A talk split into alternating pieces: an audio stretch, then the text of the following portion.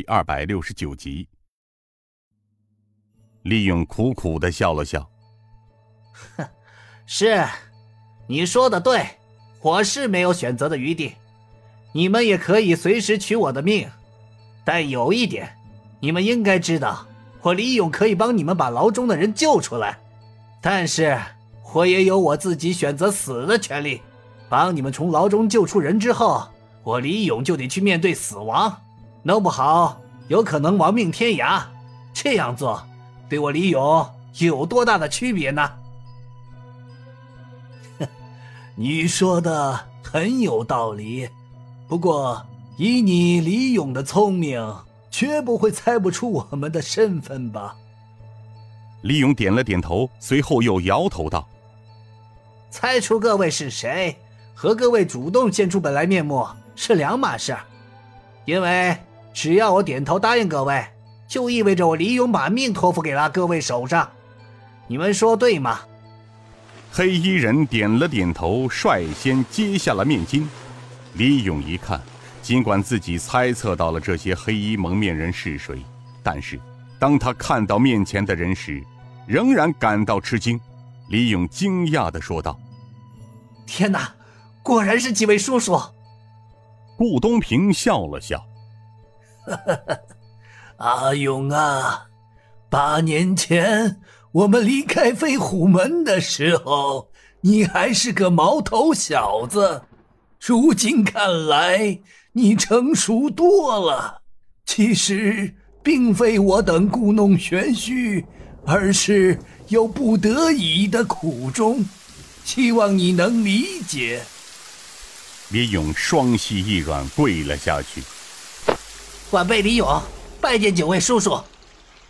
顾东平点头道：“嗯，阿勇，免礼，起来吧。这一礼，我等生受了。你果然没有被鬼影子宋城迷惑心智，还是咱们飞虎门铁骨铮铮的血腥汉子。”李勇站起身来，低声道：“大叔，小子之前……”因人微言轻，也是迷惑了两年。自姐姐被害之后，渐渐认清了宋城的狼子野心。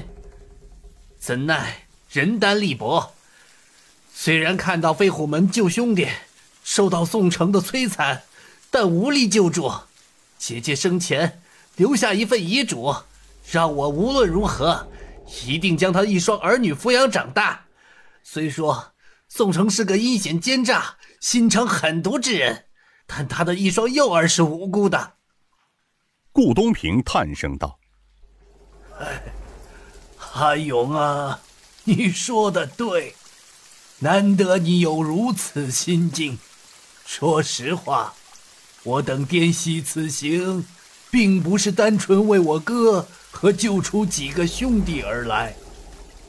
飞虎门是你父亲和我等辛辛苦苦。”打下来的天地，特别是这崖西矿，我们当年为了收复这里，也是用血和生命的代价得到的，绝不能让外人轻易拿去。你明白吗？李勇点了点头。我明白，顾二叔，需要我做什么，请你吩咐吧。目前我们需要的是。老李兄弟的情况和守卫的布置。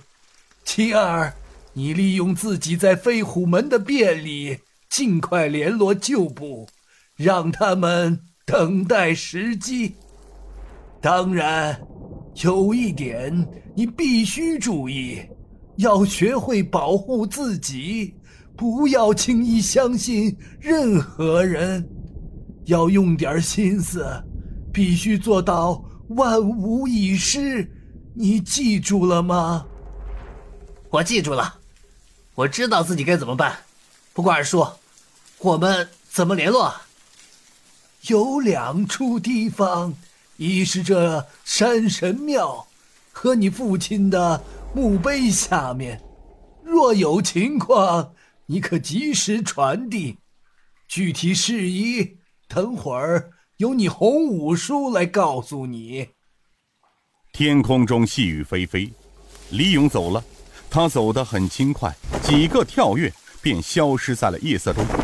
众人看着李勇消失后，刘应坤点头道：“嗯，这小子轻功也很扎实啊。”顾东平点头叹声道：“哎，是啊，他可是屠龙手苟玉明的唯一的徒弟。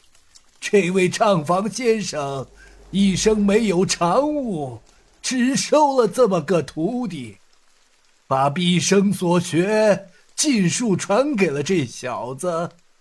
呃，走吧，天色不早了。”我们也回吧。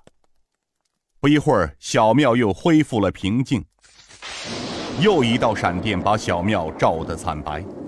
忽然，从土地庙的大梁上落下一丝灰尘，紧接着，一个黑衣人从梁上而下。他拍了拍身上的灰尘，闪身而走，消失在黑幕之中。